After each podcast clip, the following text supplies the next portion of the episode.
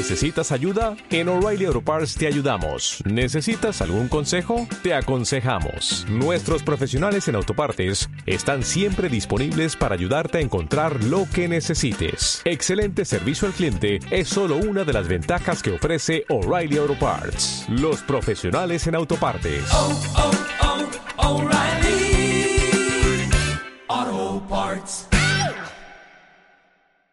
Sí, evidentemente. Eh, tengo eco, tengo eco en el retorno.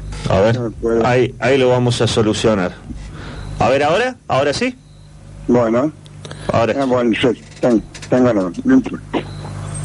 Bueno, eh, el, lo suce- sucedió el día viernes, pues es muy importante, porque prestó declaración el taxista Blatter. Esta persona ratificó los dichos que había manifestado en la fiscalía y dijo algo fundamental. Primero, que a la salida de un boliche transportó a algunas personas de sexo femenino y de sexo masculino y una de ellas cuando se va a bajar eh, él le había contado que estaba muy mal, le había contado que estaba económicamente este, en muy mala situación. Esta persona se queda y le dice, tengo un trabajito para vos. Bueno, después vamos a hablar, entonces él le da el teléfono.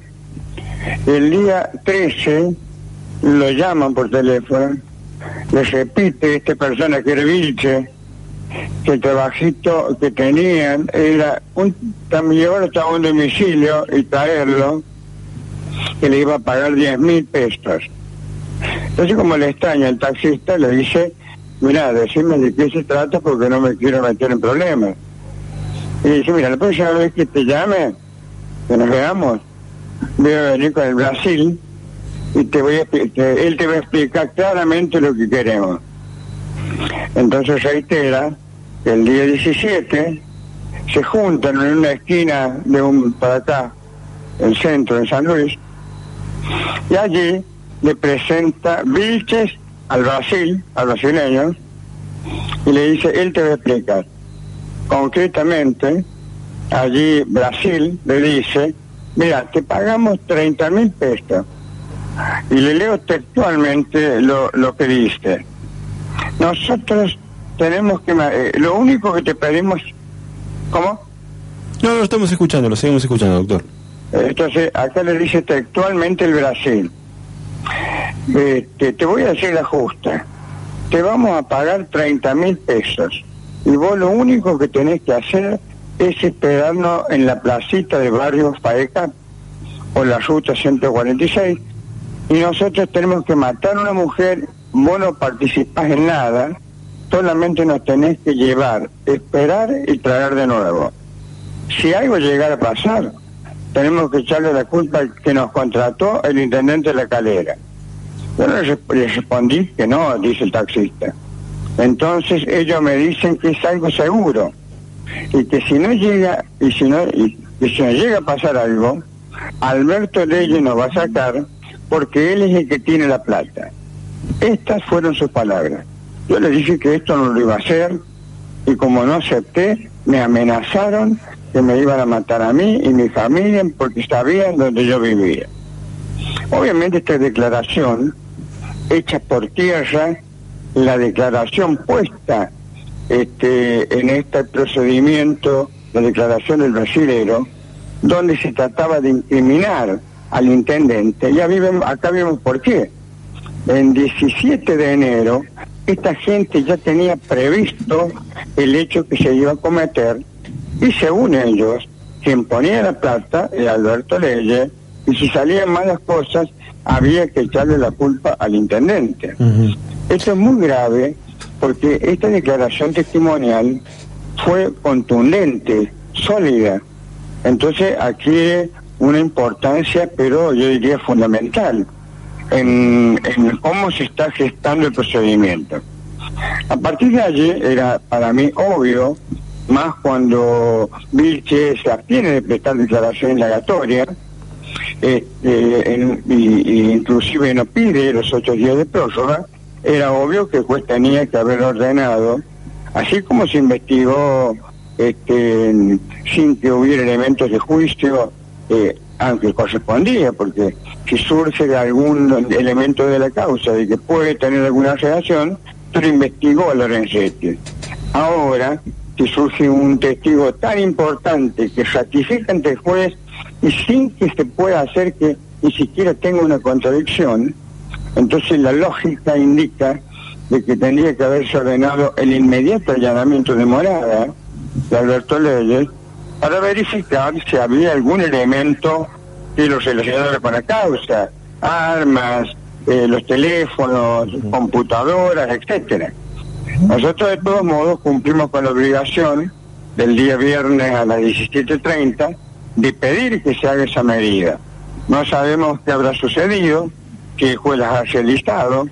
En teoría, en un caso eh, común, en un, en un juicio de esta naturaleza, el juez en el acto ordena esas medidas que ya venían suspendidas, demoradas de bastante tiempo atrás. ¿Qué cree que podrían encontrar? Eh, un nuevo, una nueva situación. ¿Qué cree que podrían encontrar una en... importantísima con respecto a Lorenzetti. Bien. Y que se van acentuando los cargos con respecto al brasileño, a las mendacidades de la declaración del brasileño y a partir de ahora yo creo que el juzgado va a tener que tomar algunas disposiciones muy concretas. Doctor, ¿me escucha? Eh, la pregunta es, ¿qué cree usted que podrían encontrar en un allanamiento este, a, leyes? Y bueno, si esta persona dice este, que el que pagaba era Alberto Areña, y está diciendo que las dos personas que reconoce como que han sido los autores, dice que los ha visto en la prensa y que ahí se da cuenta que son los mismos que hablaron con él, entonces, eh, piensa usted, ¿qué es lo que tiene que hacer? Investigar a la persona presuntamente involucrada para ver si realmente hay alguna prueba, aunque ya ha pasado mucho tiempo, o no. Sería gravísimo que la justicia permaneciera paralizada ante este elemento que se ha aportado al proceso, y como le digo, fue contundente, entonces no sería admisible que la justicia no tomara ninguna medida al respecto. Doctor, eh, algunos reprochan la actitud del taxista de hablar ahora y no hablar cuando se le hizo el ofrecimiento en su momento, a mediados de enero, por lo que dice en su declaración. ¿Por qué cree usted que, que se dio así? Él lo dice claridad, él lo dice con claridad. Dice, eh, él tenía los elementos de las dos personas a las que había visto, cómo se llamaban, este, qué, quería, qué quería hacer, eh, hablaban del intendente al que tenía que echar la culpa, que iban a matar a una mujer, que cuando se produce el hecho por los medios se da cuenta de que esto de que estaban hablando el 17 de enero es lo que habría ocurrido el 30 de enero. Y fundamentalmente también toma conciencia de su grave situación, porque si le habían amenazado de matar a su familia, matarlo a él, porque sabían su domicilio, entonces por miedo, obviamente no iba a salir a decir, no, no, levantando la mano, y eso no sucedió así. Con el transcurso de los días, eh, cuenta, y esto lo hemos certificado, en un momento que está escuchando un reportaje de una radio local, eh, decide mandarle un mensajito al periodista, donde le dice más o menos lo, que le acabo de leer. El periodista está identificado. El periodista es el que le dice a la defensa de, de, mi cliente que había llamado a una persona y que decía que tenía un dato probatorio importante. Ese mensajito todavía está en el teléfono del periodista. Bien, bueno, conocemos un poquito del tema, porque fue precisamente por acá. En esta radio. En esta radio y aquí está el periodista también, doctor. Eh, le, queríamos este, consultar finalmente sobre, bueno, la, la, situación de cómo cree ahora que va a seguir la causa a partir de estos pedidos que ha hecho usted. Eh, ¿Va a virar la investigación en leyes? ¿Hay voluntad, cree usted, en el juez investigar? Hay un dato importante, que es el teléfono que usted mencionaba de Blatter, que va a ser peritado, que me parece que va a ser también clave, ¿no?